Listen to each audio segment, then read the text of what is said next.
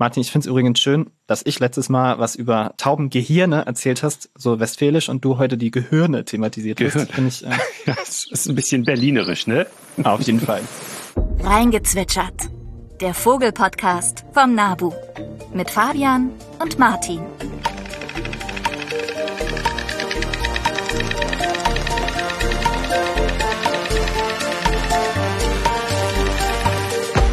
Hallo und herzlich willkommen. Schön, dass ihr wieder eingeschaltet habt zu Reingezwitschert.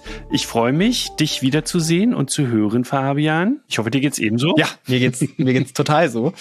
Ja, wir sind ja noch räumlich getrennt, leider, muss man sagen. Ich hock hier noch in Honduras im Regenwald. Das wird auch noch eine Weile so gehen. Entschieden, ich, ich bleib noch ein bisschen. Ja, Aber schön. zur nächsten Folge müsste ich eigentlich wieder da sein. Aber Super. will ich jetzt noch nicht versprechen. Aber bisher, toi, toi, toi, technisch war das ja alles kein Problem. Da bin ich schon mal sehr ja, zufrieden ja, mit. ja, ich auch. Haben wir ja vorher nicht gewusst, ne? Der Jungen, was fährt er nach Honduras? Podcast, kein Internet.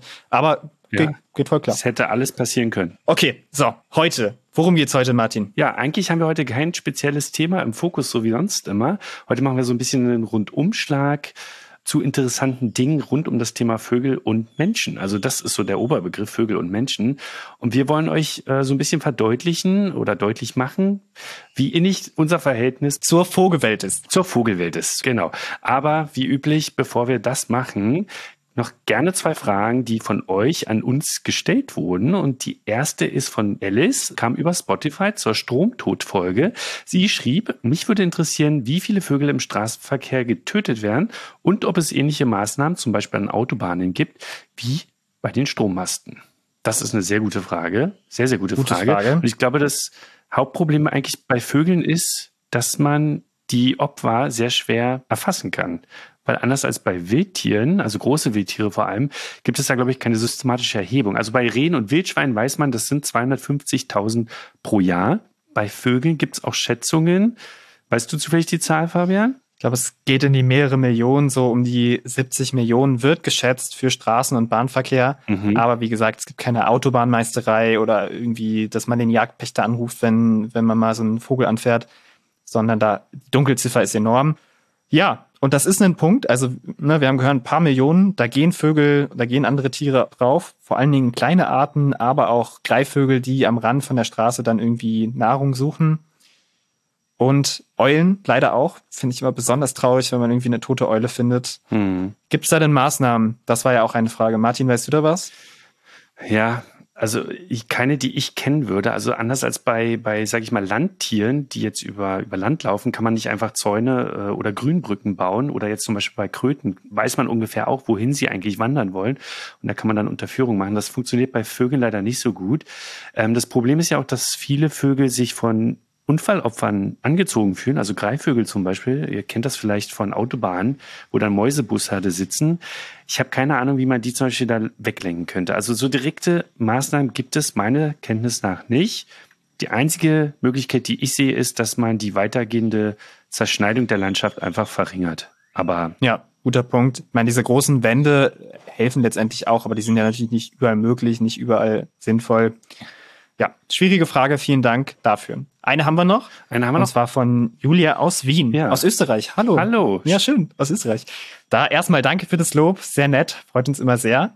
Und du hast berichtet, dass du Meisen auf deinem Balkon hast und auch mal eine Kohlmeise durchs offene Fenster in die Wohnung geflattert ist und da sogar noch an so eine Lampe gepickt hat, auf sich aufmerksam gemacht hat und dann aber auch wieder durchs offene Fenster rausgeflogen ist. Und du fragst, warum fliegen sie in die Wohnung und wie kann ich das zukünftig vermeiden, wenn ich lüfte und auf meinem Balkon fütter? Martin, hast du einen Tipp? Also erstmal zur Frage, warum sie in die Wohnung gekommen ist. Ich kann mir nur vorstellen, dass das einfach Neugier war vielleicht oder oder also sie war auf jeden Fall auf der Nahrungssuche, würde ich denken, weil ich beobachte das auch gerade bei mir auf dem Balkon, dass da sehr viele Meisen, Spinnen und und alle möglichen Insekten aus Ecken und Fugen ähm, ähm, aufsammeln. Und ich kann mir vorstellen, dass dass sie auf der Nahrungssuche war, ähnlich, aber dann im Zimmer halt und vielleicht auch gar nicht so Angst hatte davor reinzufliegen. Was denkst du? Ja, würde ich auch sagen. Ich kann mir auch noch vorstellen, das habe ich auch schon mal ein paar Mal beobachtet, dass Vögel auf Nestsuche auch in, also passt jetzt nicht von der Jahreszeit, aber auch solche, zum Beispiel in botanischen Gärten, wenn so Gewächshäuser sind, wo immer ein Fenster offen ist, dann weiß ich, brütet auch mal ein Zaunkönig in einem, Mhm. in einem Gewächshaus, ist schön warm, Stimmt. weniger Prädation. Oder siehe, ne, Rauchschwalbe, die ja auch immer an irgendwelchen Stellen, die so ein offenes Fenster haben oder so brütet. Das muss man natürlich gucken, dass das daneben nicht passiert. Aber da reden wir dann vom Frühling oder späten Winter. Aber das ist eher selten. Also letztendlich Mhm. ist es dieser ganze, ganze Sache eher selten. Und ich würde sagen, du kannst entspannt weiterfüttern auf deinem Balkon und äh, auch regelmäßig lüften. Solltest du jetzt gerade zur Brutzeit merken, okay, sie scheint hier wirklich oft reinzufliegen, dann kann man noch mal was anderes machen. Aber bis dahin ist alles in Ordnung. Ja, Ja. Martin, Dann machen wir doch gleich weiter. Vogelnews. Mhm. Die Vogelnews. So, weiter geht's mit den Vogelnews. Oh Gott, ich würde sogar in Holländisch können. Okay, Martin, ich sehe die Überschrift Links- oder Rechtsflügler. Was hast du uns da mitgebracht? Ja, Links- oder Rechtsflüger. Klingt erstmal komisch, aber britische Forschende haben tatsächlich herausgefunden, dass Tölpel, also sowas wie Bastölpel, ich glaube, die haben auch an den Bastölpeln geforscht, eine Lieblingsseite haben. Jetzt fragt man sich vielleicht, wobei eigentlich beim Fliegen? Das ist doch immer ziemlich, äh, ziemlich synchron eigentlich der Flug. Aber tatsächlich, und das haben wir in der letzten Folge schon mal anklingen lassen, es gibt diesen Sturzflug, den auch Pelikane machen, die Braunpelikane, die Fabian erwähnt hatte. Und das machen eben auch Bastölpel und andere Tölpel. Und dabei drehen sie sich bevorzugt auf eine Seite. Und sie haben herausgefunden, dass etwas mehr als die Hälfte aller Bastölpel, nämlich 51 Prozent linksseitig sind und 43 Prozent orientieren sich rechtsseitig und sechs sind ohne Bevorzugung. Und das ist ganz interessant, weil also der Grund liegt wahrscheinlich in der funktionellen Asymmetrie des Gehirns. Also wir haben ja zwei Gehirnhälften. Und es wäre sehr ineffizient, wenn beide Gehirnhälften immer dieselbe Arbeit verrichten würden. Deswegen ist das so aufgeteilt und ja, jede Hälfte steuert unterschiedliche Aktivitäten. Und dieses Sturztauchen, was die Bastölpel machen, ist eigentlich super komplex, wenn man sich das mal vorstellt. Also sie kommen angeflogen, sie sehen einen Fischschwarm, dann müssen sie Sichtkontakt zu dieser Beute halten, müssen dabei dann abbremsen, in den Sturzflug übergehen, aufpassen, dass sie keine Artgenossen treffen und dann noch kontrolliert eintauchen, also die Flügel anlegen, damit die dann nicht brechen. Und das ist also super komplex. Und deswegen ist das also wahrscheinlich ein, eine effizientere ja, Arbeitsweise fürs Gehirn. Und ja, man kennt das aber auch von anderen Tieren. Also man hat das jetzt bei den Tölpeln nicht zum ersten Mal entdeckt, sondern man kennt das auch von Säugetieren oder auch von anderen Vogelarten, wenn es um Nahrungssuche geht oder um Feindwahrnehmung oder ganz allgemein um Motorik. Ja, Super spannender Punkt. Ich habe einen kleinen, kleinen, ne, möchte wieder ein Buchkapitel dazu vorlesen, weil das irgendwie so schön passt. Ein paar Fun Facts zum Bastölpel. Nämlich das Kapitel Stoßtaucher. Mit bis zu 100 kmh stürzen die Tölpel wie Pfeile ins Wasser. Der Großteil des Beutefangs findet allerdings unter Wasser statt. Mit den Flügeln und Füßen tauchen sie bis zu 20 Meter tief und jagen nach Fischen. Auf ihren Nahrungsflügen legen sie oft hunderte Kilometer zurück. Das vielleicht als kleiner Abschluss zu den Vogelnews heute zum Tölpel. Martin, ich finde es übrigens schön, dass ich letztes Mal was über Taubengehirne erzählt hast, so westfälisch, und du heute die Gehirne thematisiert Gehirne. hast. Finde ich äh, ja, es ist ein bisschen berlinerisch, ne? auf jeden Fall. Okay, Aber schön, dass dir das aufgefallen ist. ja, ist mir, ist mir direkt aufgefallen. Weitere Infos habt ihr wie immer in unseren Shownotes, da könnt ihr euch weiter informieren.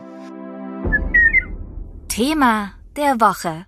Ja, Thema der Woche, Menschen und Vögel, klingt etwas generisch, etwas äh, allumfassend. Ist ein, da sind wir uns, glaube ich, alle einig, ein tolles Thema. Unfassbar viele Anknüpfungspunkte ergeben sich da. Und ja, grundsätzlich kann man erstmal sagen, historisch ist schon mal belegt, es gibt eine sehr lange Beziehung zwischen Menschen und Vögeln. Und wir haben uns heute so ein paar Schwerpunkte gesetzt, damit wir uns, also damit uns die Thematik nicht aus dem Ruder läuft. Und wir klammern schon mal, das können wir vorwegnehmen, die Popkultur aus, weil dazu machen wir später nochmal eine eigene Folge. Wir fangen mal an mit Kunst und Kultur. Ja. Also man weiß schon von, von Artefakten, dass es prähistorisch schon natürlich eine Beziehung zu Vögeln gab. Also man weiß das aus Höhlenmalereien, äh, man weiß das aus geschnitzten Vogelfiguren, aus Mammutelfenbein. Aber auch so bekannte Künstler wie Van Gogh oder Dürer haben schon Vögel dargestellt. Und äh, das macht natürlich in der Moderne, also heutzutage auch keinen Halt. Also auch da geht es weiter mit Vogelabbildung und so. Ja. Ja, auch Mythologie und Symbolik, da spielen Vögel eine große Rolle. Klar, die Taube, einfachstes Beispiel, ein Symbol für Frieden, für den Heiligen Geist, aber auch für Liebe, für Treue. Oder die Stadttauben für ein bisschen zu viel Für-. Krümmel in der Stadt. Ist da weniger Mythologie, ne? Aber ja. Ist weniger Mythologie. Adler, der König der Lüfte, unbesiegbar, erhaben. Ich meine, wie viele Länder haben, haben den als irgendwie in irgendwelchen Wappen drin? Hm. Storch, ja? Martin, was sagt uns der Storch? Der Storch, ich glaube, das erste, was mir dazu einfällt, ist der Kinderbringer. Ne, da gibt's ja auch diverse Abbildungen von. Und ich meine, das kommt aus dem christlichen Glauben. Also der Storch ist ja positiv konnotiert, also als so sehr heiliges Tier. Oder dieses Image ist ja heilig. Und ich glaube, man hat deswegen den Storch ausgewählt, die Kinder zu bringen, weil dann diese, naja, der Aspekt der fleischlichen Liebe, der Zeugung. Muss man nicht mehr erklären. Da ne? hat man sich aber auch leicht ja, gemacht. Etwas überspielt ja. wird. Genau, ne? Ja, Falke, mhm. anderes Beispiel. Ähm, der, der ägyptische Gott Horus, der mit so einem, so einem Falkenkopf immer dargestellt wird, der Königsgott, Kriegsgott, Welten- und Lichtgott und Beschützer der Kinder war. So eine wilde Kombination mhm. mit äh, Kriegsgott und Beschützer der Kinder. Ja, Kranich, ne? gerade in Asien spielt der eine große Rolle. Ja. Licht, Glück, Spaß, nee, Spaß nicht, äh, aber so Langlebigkeit auch, ne? Genau. Die Eule. Die Eule, Weisheit. Weisheit und, aber auch Unglücksbringer, ne? Das wusste ich vorher mhm. gar nicht wird irgendwie mit dem Tod verknüpft, auch bei vielen. Ja, ich, ich glaube, das hängt auch echt von der Kultur und vom, vom Zeitalter ab. Ja. Also ich kann mir vorstellen, zu Pestzeiten war, war sie vielleicht eher Unheilsbringerin. Dann mal was Lokales von hier, der Quetzal, ein wunderschöner Truon, ein grüner Vogel mit so einer langen Schwanzfeder. Der gilt als bei den Azteken und bei anderen, zum Beispiel auch bei den Mayas hier, als Symbol der Freiheit, als Glücksbringer. Fun Fact dazu, vielleicht zu sagen, er gilt auch als Symbol der Freiheit, weil er in Gefangenschaft stirbt.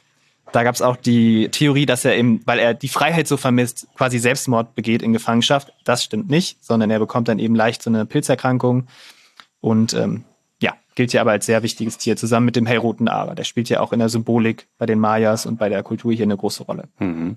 Ich finde auch interessant, wie sich Mythologie noch in unseren Alltag so äh, mit einbaut. Wenn wir mal an den nordamerikanischen Donnervogel denken, den viele vielleicht gar nicht kennen. Aber wenn ich jetzt sage, wie der auf Englisch heißt, offensichtlich Thunderbird, dann hat da, glaube ich, jeder und jede schon mal von gehört. Ja, das ist nämlich eine ziemlich weit verbreitete mythologische Figur bei den Indigenen Nordamerikas. Und je nachdem, welches Volk den benutzt hat, ist das entweder der Kolkrabe zum Beispiel gewesen oder wieder mal der Adler oder zum Beispiel auch das Tutun. Finde ich ganz interessant. Hm, lustig. Als Symbol für oder auf Wappen und so? Ja, also, oder, äh, oder die berühmten Totempfähle, zum Beispiel vom, vom Nordwesten so, der ja. USA. Okay. Genau, und da werden die dann oftmals auch symbolisch oder, oder visuell dargestellt. Mhm. Ich habe mir jetzt so ein Wappen von so einer stolzen Ritterstadt vorgestellt mit so einem, mit so einem Truthuhn drauf, mit so einem Gehängsel da am, äh, im Gesicht. Ja, okay. Gut, jeder hat irgendwie schon irgendein eines der Symbole mal gehört jeder hat irgendwie was mit dem Thema, mit der Vogelwelt zu tun. Irgendwie ist eine Verknüpfung da, sei es als Hobby, sei es im Kopfkissen, sei es wie auch immer. Und meist, muss man sagen, profitiert der Mensch vom Vögel. Ne? Es ist schön, das haben wir in der letzten Folge thematisiert. Sie werden aber auch wirtschaftlich genutzt, dazu kommen wir gleich, und sind oft irgendwie in Tradition als Symbole etabliert.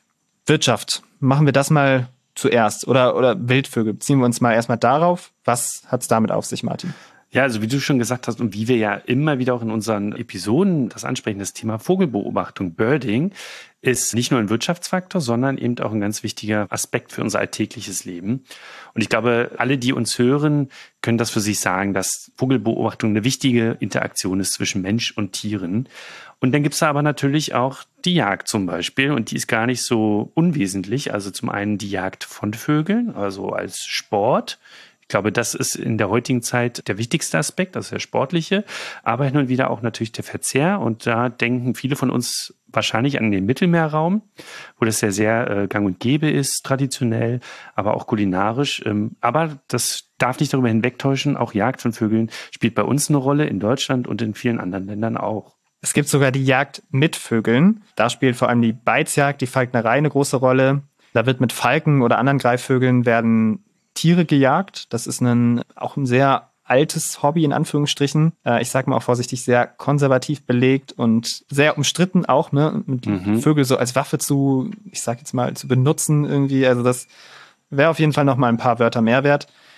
Aber belassen wir es jetzt erstmal dabei. Und was ich auch super spannend finde, mit dem Kormoran, der ja auch in mhm. vielen Regionen extrem verhasst ist, bejagt wird, der wird in anderen Teilen der Erde, in Asien, zur Jagd benutzt. Da werden die Vögel ne, als Küken großgezogen, werden dann mitgenommen aufs Schiff oder aufs Paddelboot, muss man ja sagen.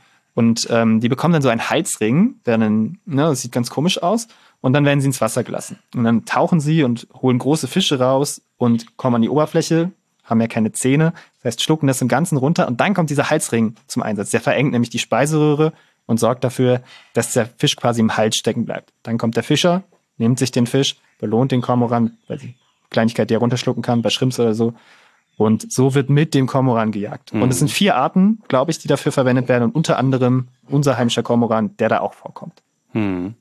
Interessant finde ich übrigens noch die Mensch-Vogel-Beziehung aus Afrika, aus Ostafrika. Dort äh, gibt es nämlich eine Vogelgruppe, die nennt sich Honiganzeiger.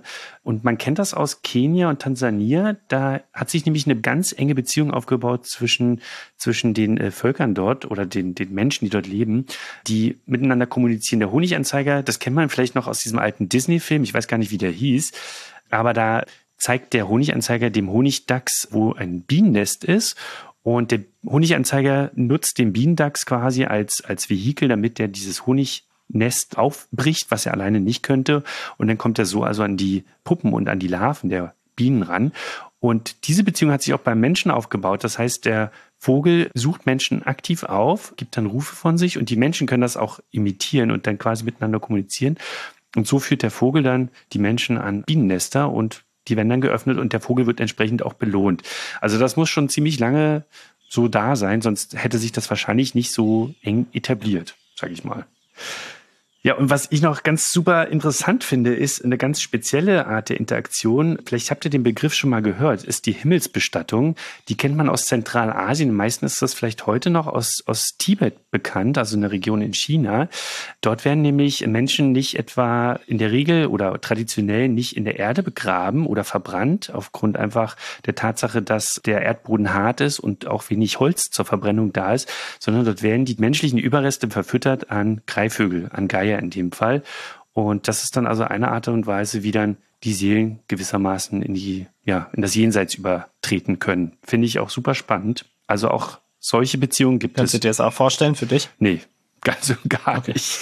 Das ist schon ziemlich martialisch, glaube ich. Und ich glaube, wenn man da nicht reingewachsen ist, dann ist das etwas befremdlich für einen. Ja. Kommen wir zu einem anderen Themengebiet, nenne ich es jetzt mal, und zwar Interaktion im Alltag. Dabei spielen oft irgendwelche Begierden eine große Rolle oder irgendwelche Vorteile, irgendwelche Absichten. Ne? Mhm. Mensch macht das ja nicht irgendwie ohne Grund. Ganz basic Haustiere. Ne? Sie sind irgendwie schön anzuschauen, eine Beschäftigung. Sie singen schön, sie sehen schön aus. Irgendwie ist das für uns ein, ein Ding, was eine Rolle spielt. Papageien, auch Eulen scheint irgendwie gerade zuzunehmen. Das ist so ein Hype, weiß ich, nach Harry Potter oder keine Ahnung. Ja, ich, ich glaube auch Harry Potter war äh, war da sehr stark inbegriffen, sage ich mal, ja. Hier haben viele auch Papageien als Haustiere, Tukane selten, weil die so garstig, sie sind garstig, haben auch schon mal einen getroffen in so einem Käfig, der auf jeden Fall nicht gut beißen wollen.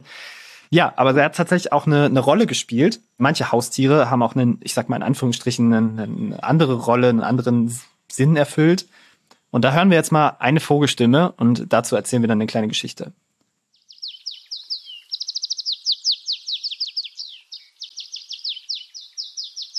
Schönes Piep. Schönes Gezwitscher. Kann man ursprünglich auf den Kanaren hören. Es ist nämlich der Kanarengierlitz, die Stammform von dem Kanarienvogel, den ja einige Menschen sich bei sich zu Hause in der Voliere halten. Der wurde eingesetzt tatsächlich früher bei Leuten, die unter Tage gearbeitet haben. Und zwar haben die Kanarienvögel dadurch, dass die sehr eine sehr effiziente Lunge haben, aber auch eine sehr stetige Frischluftversorgung brauchen und sehr anfällig sind, also giftige Gase haben schnell Konsequenzen. Der Vogel hört ganz schnell auf zu singen und er stirbt auch sehr schnell, wenn irgendwo giftige Gase, besonders Kohlenmonoxid austritt und dann fallen die Vögel von der Stange. Das war quasi das Frühwarnsystem für die Bergleute. Ja, also Vögel spielen auch in der Sicherheit eine Rolle. Ein Beispiel habe ich noch, was die Sicherheit angeht, wenn wir gerade dabei sind. Martin, weißt du, worauf das hinausläuft? Ich kann es mir denken, wahrscheinlich äh, Gag Gag. Ja, genau. Gänse. Und zwar Wachhunde mit Flügeln, nämlich Gänse sind eigentlich die besseren oder sehr gute Wachhunde, Wachgänse. Nämlich das Gänsegeschnatter ist auch eine Art Frühwarnsystem und sie sind genügsamer in der Versorgung, sie verzehren weniger und sind nicht so leicht zu bestechen. Also ein Wachhund kann man mit so einer bisschen Fleisch schon mal eher irgendwie ruhig bekommen. Gänse sind da, sind da hartnäckiger. Und sie wurden auch schon für alle Geschichtsinteressierten 368 vor Christus, also schon eine Weile her, benutzt, um das römische Kapitol, haben sie angeblich vor den Geiern beschützt. Hm. Finde ich auch spannend. Hatten wir im Lateinunterricht. Ah ja, guck. Also man sieht auch schon, äh, es gibt solche Beziehungen schon sehr lange und ebenso lange gibt es auch schon Zuchten von, von Vögeln. Also es gibt ja nicht nur Interaktion mit wild lebenden Vögeln, sondern eben auch welche, die dann domestiziert wurden. Und da wird dann auf Form, auf Verhaltensweisen, auf Farbschläge, auf Fleischproduktion, was auch immer äh, Wert gelegt oder wurde, wurde und wird. Oder es gibt auch so spezielle Formen wie den Hahnkampf, der meines Wissens, glaube ich, hauptsächlich in Asien stattfindet. Der wahrscheinlich auch illegal ist, kann ich mir vorstellen, aber traditionell Ähm, ja. schon sehr beliebt ist. In Zentralamerika auch, Auch, ja. gibt's das auch. Zum Beispiel Dominikanische Republik oder so, da genau, dann treffen sich die so in so einer kleinen Arena, wird vorher, muss jeder noch seine Waffe abgeben. Mhm. Und bei den richtigen Kämpfen werden denen dann auch so, so Rasierklingen an den, An den Sporen. an die Füße gebunden Mhm. und an den Schnabel und an den Sporen. Da geht's dann um richtig viel Geld und Mhm. die Hähne werden dann, keine Ahnung, werden auch immer mit Leben wie Könige, genau, für den Ring. Ja, also schon, schon doll. Und ja, dann gibt es noch ganz andere Contests, die vielleicht weniger martialisch sind, wie so Singvogel-Contests, also Wettbewerbe, was ich vornehmlich auch aus Asien kenne. Ich glaube Südostasien, Singapur, da gibt es ganze Märkte, wo dann also Käfige voller Singvögel hängen, auch oftmals Wildfänge leider. Oder ganz klassisch, Stichwort Lina Henle, Gründerin des NABU, also der Federschmuck. Also viele Vögel haben bunte Federn und sind einfach Objekt der Begierde für, ja, zu Schmuckzwecken. Ja, sehr spannend. Apropos. Womit wir auch schon Ja, ja, Martin, sagst du genau, richtig. Ich wollte nicht ins Wort fallen, wo wir schon, apropos, beim Wirtschaftsfaktor wären. Richtig. Zu unserer Verteidigung, wir haben hier ein bisschen Zeitversatz äh, durch, durch die Entfernung. Äh, deswegen labern wir uns. Also ich mach, ich, ich laber dir auch gerne ins Wort, Martin, muss ich sagen, aber es ist auch ein bisschen, bisschen dem, dem Zeitversatz geschuldet. Okay, Martin, Vögel als Wirtschaftsfaktor. Nehmen wir das mal als nächste Überschrift. Da ist natürlich unser Haushuhn das beliebteste Beispiel. Hier hat, hier laufen überall Hühner rum. Und da, ja, Martin, erzähl du mal. Du, du bist da Experte für. Ja, was ist Experte? Ich, ich finde es super interessant äh, natürlich, wie lange es diese ja, Beziehung eigentlich gibt und das Huhn. Man macht sich da, glaube ich, gar keine Vorstellung. Also es gibt ja, es gibt vier Wildhuhnarten und man glaubt, dass das vom roten Dschungelhuhn abstammt und zwar vom indonesischen Archipel. Und man äh, kann ungefähr sagen, dass äh, die Domestikation des Haushuhns vor ungefähr 8000 Jahren in Südostasien stattgefunden hat. Und das finde ich super interessant. Ich will jetzt gar nicht alle, weiß ich nicht, Hausgeflügelsorten hier aufzählen. Nur ganz kurz, vielleicht ein paar interessante Fakten. Bei der Gans zum Beispiel wissen viele vielleicht von euch auch durch den Podcast, dass die Graugans ja die Ursprungsart ja, unserer Zuchtgänse sind. Aber das ist nicht die einzige domestizierte Gans. Es gibt nämlich noch die Schwanengans. Die stammt, glaube ich, aus Sibirien, also aus Ostasien eher. Und das Interessante ist, die können miteinander kreuzen, die zwei Arten, also hybridisieren und sind auch fruchtbar. Deswegen gibt es auch ganz viele Mischformen aus diesen beiden Arten, die heutzutage domestizierte Gansrassen sind. Ja, erkennt man übrigens die Schwangans an dem Buckel auf dem Schnabel, an dem Stirnhöcker. Ganz kurz hier auch zu den Enten. Da ist die Stockente auch die Stammform von diesen ganzen Geflügelenten, auch das, was man im Chinesen bekommt, ist ursprünglich eine Stockente. Und hier in Lateinamerika sind es die Moschusenten, die hier Hm. gezüchtet werden und, und für den Verzehr gehalten werden. Truthuhn, Ja, schon auch lange Zeit, ne, zweieinhalbtausend Jahre, also Mhm. zweieinhalbtausend vor Christus, so. Ja, und weniger bekannt, wahrscheinlich so Perlhuhn aus Afrika. Auch das ist äh, domestiziert worden vor vielen hundert Jahren oder tausend sogar. Und dann gibt es noch verschiedene Wachtelarten. Ich glaube, die Japan-Wachtel ist so die bekannteste. Wird, glaube ich, auch chinesische Zwergwachtel genannt, wenn ich mich nicht irre. Ja, und dann, last but not least, Tauben. Also Tauben sind, begleiten uns Menschen, glaube ich, schon sehr, sehr lange. Also schon äh, 3000 vor Christus wurden sie als Haustiere in Ägypten gehalten. Aber nicht, wie man denken würde, zur ja, zur Schönheit oder so, sondern zum Verzehr. Ein Mini-Fact, den ich noch cool finde, äh, Papageien, den hätten wir bei den, bei den Haustieren, haben wir das ja schon erwähnt. Papageien und Piraten, Mhm. Menschen und Vögel ist ja unser Thema. Stimmt das eigentlich wirklich? Oder ist es nur so ein Gerücht? Und ich habe das mal nachgeschaut und ja, das stimmt. Mhm. Also das ähm, spielt eine Rolle. Also jetzt nicht nur bei Pipi Langstrumpf auf der, bei dem Papa auf der Schulter, sondern das wurde tatsächlich häufiger gemacht. Also Piraten haben, sie haben gerne irgendwie was von ihren Reisen mitgebracht, gerade exotische Vögel und so ein Papagei war leichter zu halten als so ein, auf dem Schiff, als so ein, so ein Affe oder so. Und man hat die Vögel auch gut verkaufen können. Also exotische Vögel waren sehr beliebt und nicht nur deswegen, aber auch unter anderem, also durch diese Haltung, sind mittlerweile, muss man sagen, 90 von 330 Papageienarten sehr bedroht. Also Mhm. durch Lebensraumverlust viel, aber auch durch, durch Wildfänge und, und den Verkauf. Ja, illegaler Handel, ne? Mhm. Ja. Ja, was auch noch ganz wichtig ist, als Wirtschaftsfaktor zu nennen, sind Daunen. Du hast ja schon erwähnt, äh, wir betten unsere Köpfe und unsere Körper ja hin und wieder auch mal auf Daunendecken und Kissen. Die stammen von Enten und Gänsevögeln ab und werden entweder von toten Tieren entnommen, also das ist dann meist der Fall, wenn wir diese Tiere auch verzehren, aber auch von Lebenden. Und da sind vielleicht auch die Eiderenten bekannt, die ja ihre Nester mit Daunen, die sie selber auszupfen, auskleiden, um da ihre kleinen Eier und Küken drin zu betten, aber auch von Gänsen. Und in der EU interessanterweise ist die Lebendrupfung verboten. Aber wie so oft gibt es da auch wieder Schlupflöcher, denn wenn die Tiere mausern, das tun sie ja weiterhin als Zuchttiere, dann äh, kann man die zum Beispiel abbürsten, was aber nicht weniger qualvoll sein kann für manche Arten, je nachdem wie ja, wie intensiv man das macht. Ja, ganz interessanter Fakt, finde ich. Anderer Wirtschaftsfaktor, ich weiß nicht, habt ihr vielleicht schon mal Blume mitgedüngt oder irgendwie bei einer Orchidee noch gab es einen Dünger mit Guano zu kaufen. Das sind Exkremente von Seevögeln. Das hatten wir mal thematisiert bei den Vogelnews bei irgendwann bei Geier, mhm. beim Thema Geier, glaube ich. Auf jeden Fall sind die aus der aus Südamerika oder afrikanische Westküste, Ozeanien, wo man Riesenhaufen von diesen, diese weißen Exkrementhaufen von Seevögeln, wo man das eben genommen hat, weil das sehr viel Stickstoff, Phosphor und Spurenelemente enthält und sich eben gut als, als Dünger einsetzen lässt. Und da gibt's ein, gab's einen richtigen Boom im 19. Jahrhundert und dann war das aber so ein bisschen wieder, ne, Haber-Bosch-Verfahren, konnte man Stickstoff selbst herstellen. Dann gab es ein kurzes Revival mit Bioproduktionen wieder und ist so ein bisschen wieder in Mode gekommen. Was ich noch interessant finde, Stichwort Guano, ist, dass da ein Pilz auch drauf wächst. Also wenn man damit arbeitet, also die lokale Bevölkerung so Guano erntet, dann äh, müssen sie immer ähm, auch aufpassen, dass sie keine Pilzsporen mit aufnehmen, weil da gibt es wohl einen Pilz, der bevorzugt auf Guano wächst. Fand ich ganz interessant. Ähm, ja, cool, spannend. Spannend, spannend, spannend. Und genauso spannend ist auch, dass äh, Vögel nicht nur wirtschaftliche Vorteile haben, sondern sie bieten auch oder, oder äh, geben eine enorm wichtige Ökosystemleistung. Also und die, also vor allem sind die weniger offensichtlich als die Sachen, die wir jetzt schon genannt haben. Also nicht nur das Wohlbefinden, nicht nur dafür sind sie da für unser Wohlbefinden, sondern sie sind ja auch nicht zuletzt ganz, ganz große Insektenvertilger und begrenzen damit auch die, die äh, Zahl der Schädlinge, die zum Beispiel unsere Futterpflanzen, also unsere Nahrungspflanzen befallen und so weiter. Also das darf keineswegs außer äh, Acht gelassen werden. Oder in bestimmten Regionen dieser Welt sind sie auch ganz wichtige Müll- und Gesundheitspolizisten, also Stichwort Geier, die also Aas und, und totes Getier zum Beispiel entfernen. Oder wie in, in deinem Fall in Honduras, also oder ne, Lateinamerika, ja. Bestäuber von Pflanzen, also die Kolibris.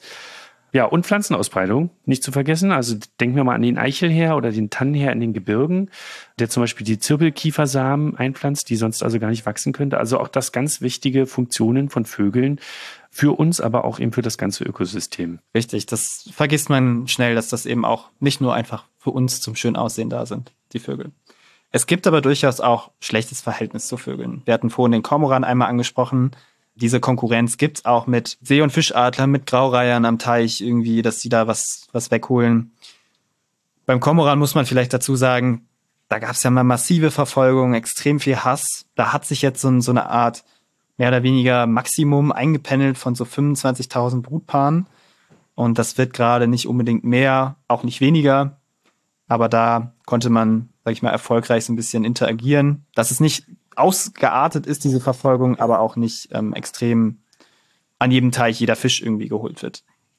Weiteres Thema Obst und landwirtschaftliche andere Erzeugnisse, wie zum Beispiel während des Kranichzugs, wo extra so Ersatzflächen geschaffen werden, wo Kraniche und Gänse landen können, um was zu fressen, damit sie nicht die Ernte wegfressen, auch Stichwort Niederrhein mit Gänsen.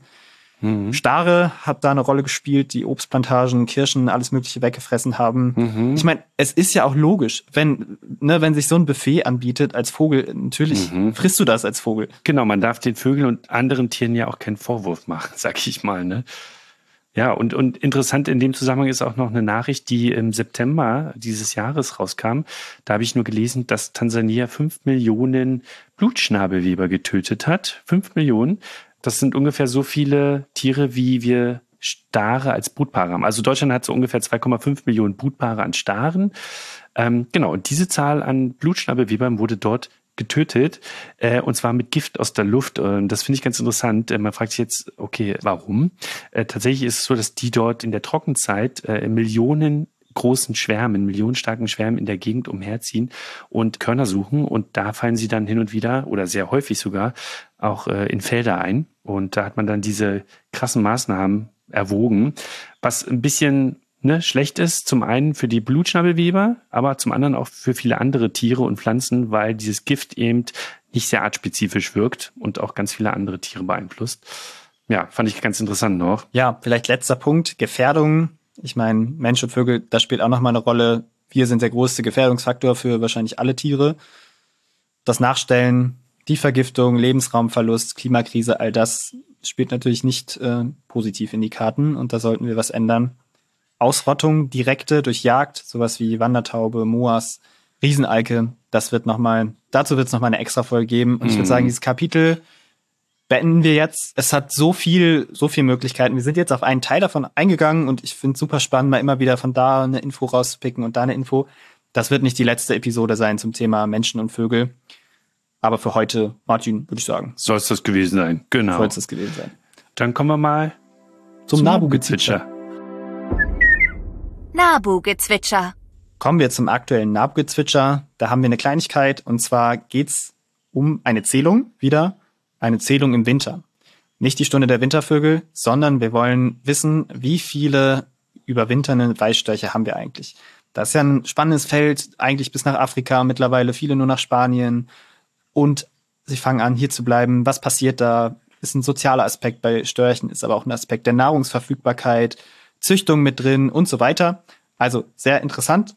Und wir möchten rausfinden, wie viele Tiere nicht mehr in den Süden ziehen quasi, sondern in Deutschland bleiben. Und dazu könnt ihr bei, ja, könnt ihr mitmachen. Mehr Infos findet ihr unter nabu.de slash Winterstörche minus melden. Ne? Störche mit OE, kein Ö. Und dann findet ihr da mehr Informationen. So, Bird of the Day. Martin, hau raus. Oder erstmal Stimme. Ja, starten wir gleich mit der Stimme. Ich hau erstmal eine Stimme raus. Ach, herrliches Krächzen. Ja, finde ich sehr schön, den Ruf. Habe ich auch sofort Assoziationen zu Gewässern. So morgens, der Nebel steigt auf, irgendwie Aber auch ist so Siedlung. im Teichgebiet. Ja, genau. sowas. Ja. Absolut. Super. Guck nicht in mein Gehirn rein, Fabian. In dein Gehirn. In mein Gehirn, genau. Ja, ich kann es mal vorwegnehmen, das war ein Reiher. Und zwar nicht irgendein Reiher, sondern der häufigste, der bei uns vorkommt. Wir haben ja, ich glaube, vor zwei Folgen gelernt, dass wir acht brütende Reiherarten bei uns in Deutschland haben. Und der Graureiher ist eben der häufigste. Wir können mal einen Vergleich zum Silberreiher machen und hören uns mal an, wie der sich anhört. Gar nicht mal so ähnlich. Schon, mal- schon mal gehört, Martin?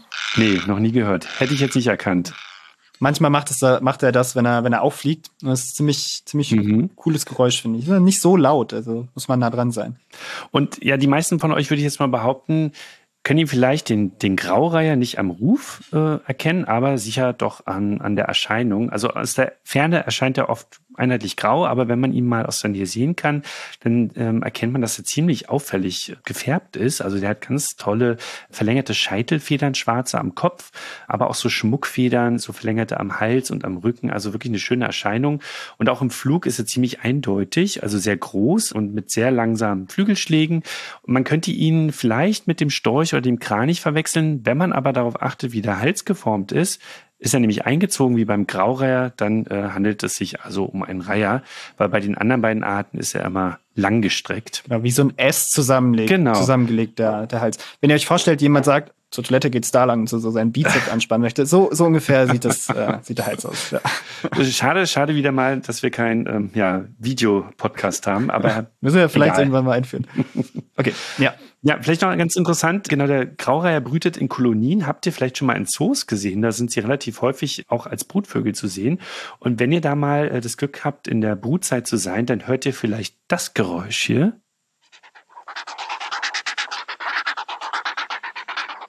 Schön. Australien-Gefühle. Ja, das sind. Jungvögel des Reihers, des Graureihers. Also mich erinnert es total an Australien auch, weil ich finde, es klingt wie der Mhm. lachende Hans ähm, oder, oder der Kookaburra Kokabura, wie man ihn auch nennt. Genau, und weil du ja die Tradition eingeführt hast, aus dem Nabu Vogelbuch vorzulesen, möchte ich das auch gerne hier einmal tun. Sehr gerne. Ähm, und zwar ein kleines Kapitel zum Graureiher von wegen Fischreiher. So wird er nämlich auch genannt. Häufig stehen die Vögel auf Wäldern und Wiesen. Dort jagen sie keine Fische, sondern Mäuse. Vor allem Wühlmäusen wird nachgestellt, zur Freude der Bauern und natürlich auch Bäuerinnen. Also auch ganz interessant, Fischreiher trifft das nicht ganz und nicht immer. Also auch andere Tiere stehen auf der Nahrungsliste. Und vielleicht nochmal abschließend. Hören wir nochmal sein Krächzen zum Ausmoderieren. Genau. Ja, damit Fabian verabschieden Ja, wir uns Schon wieder aus zu dieser Ende. Folge. Mhm, so schnell geht's. Es war wie immer eine Freude. Gleichfalls, ganz meinerseits. Ihr habt was mitgenommen, hoffentlich, wenn euch das Thema oder wenn ihr noch sagt, oh, Vögel und Politik, da haben wir auch mal eine Mail bekommen, das interessiert uns oder Vögel und Menschen. Wenn ihr dazu noch mehr habt oder mehr wissen wollt, schreibt uns gerne. Wir werden bestimmt noch mal eine Folge dazu machen. Ansonsten sei gesagt, abonniert diesen Podcast, empfehlt uns weiter und lasst, wenn ihr mögt, eine Bewertung da. Und wir hören uns beim nächsten Mal wieder. Auf Wiedersehen, habt einen tollen Tag. Bis bald. Ciao. Tschüssi. Das war Reingezwitschert, der Vogelpodcast vom Nabu. Eine Produktion des Nabu. Neue Folgen findet ihr überall da, wo es Podcasts gibt. Übrigens, mehr zum Thema Vogelschutz findet ihr auf unserer Website nabu.de und auf unseren Social